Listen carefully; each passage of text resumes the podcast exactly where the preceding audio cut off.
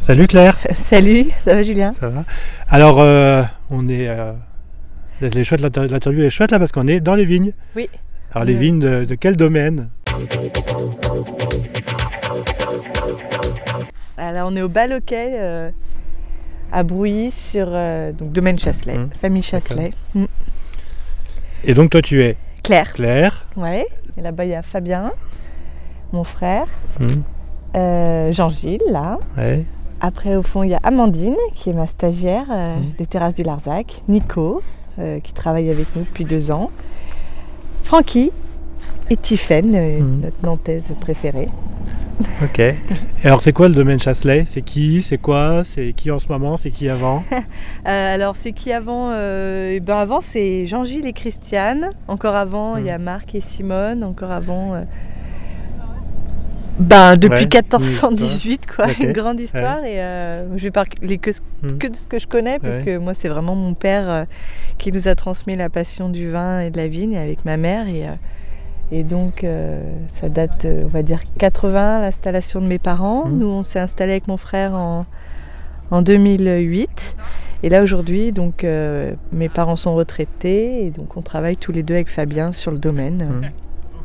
Donc, le domaine, c'est quoi? C'est euh, Vous êtes où? Donc on est à Châtillon d'Azergues, Ouais. euh, dans la partie sud du Beaujolais, dans la vallée des Pierres Dorées, Hmm. donc euh, à- entre Lyon et Villefranche-sur-Saône.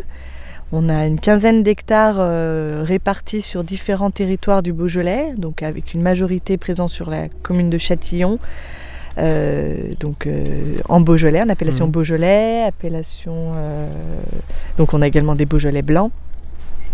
On a une petite partie de Pinot Noir en Bourgogne Rouge. Et ensuite, on a des vignes dans les crues, donc sur euh, Brouilly, sur la côte de Brouilly également, juste à côté là, sur Fleury euh, et Moulin à Vent. Ok. Et donc, tout le domaine est bio. Donc, ça, c'est Oui. ton père qui l'a passé. Et Oui. vous, c'est Ah bah, une on- évidence Oui, ben en fait, on sait, on sait pas, on sait rien faire d'autre.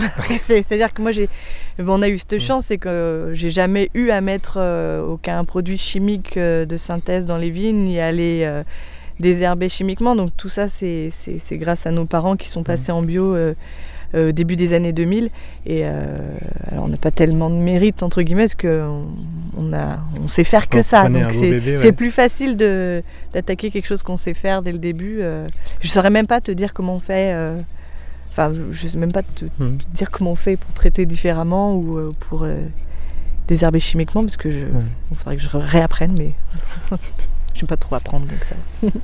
C'est quoi les, les actualités du domaine, les, les projets euh, la- Alors les vinifications sont nature. Ouais, les vinifications sont nature, tant, tant qu'on peut. On essaye de travailler au plus près du, du raisin. En fait, le plus gros boulot, c'est vraiment le boulot à la vigne.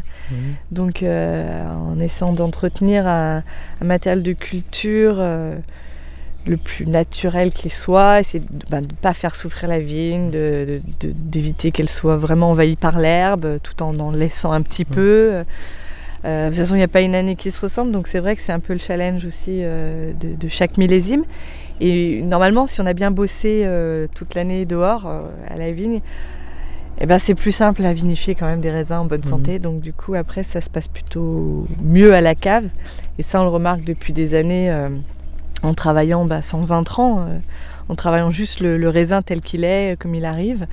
Et puis, ben, euh, mais ça n'empêche pas que chaque année, il faut quand même se remettre en question aussi avec les millésimes. On le voit bien avec 2021 et 2020, qui sont vraiment deux années euh, opposées au niveau de la, de la, de la maturité des raisins. On, on remet tout, tout à chaque fois euh, à plat et on recommence. Et puis, bah, alors, ben, on on n'est pas obligé de faire ça tout seul. On peut aussi appeler Ouais. les copains et dire ça va pas, comment on fait, comment t'as fait?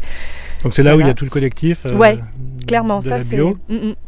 Ça c'est un point qui est quand même super important et que autant mon père n'avait pas forcément euh, au début de sa carrière, et il nous le dit souvent, euh, moi c'est ce qui m'a manqué. euh, de la, voilà, de la, de la solidarité, de la Mhm. convivialité, l'envie d'être ensemble plutôt que d'être contre les uns contre les autres.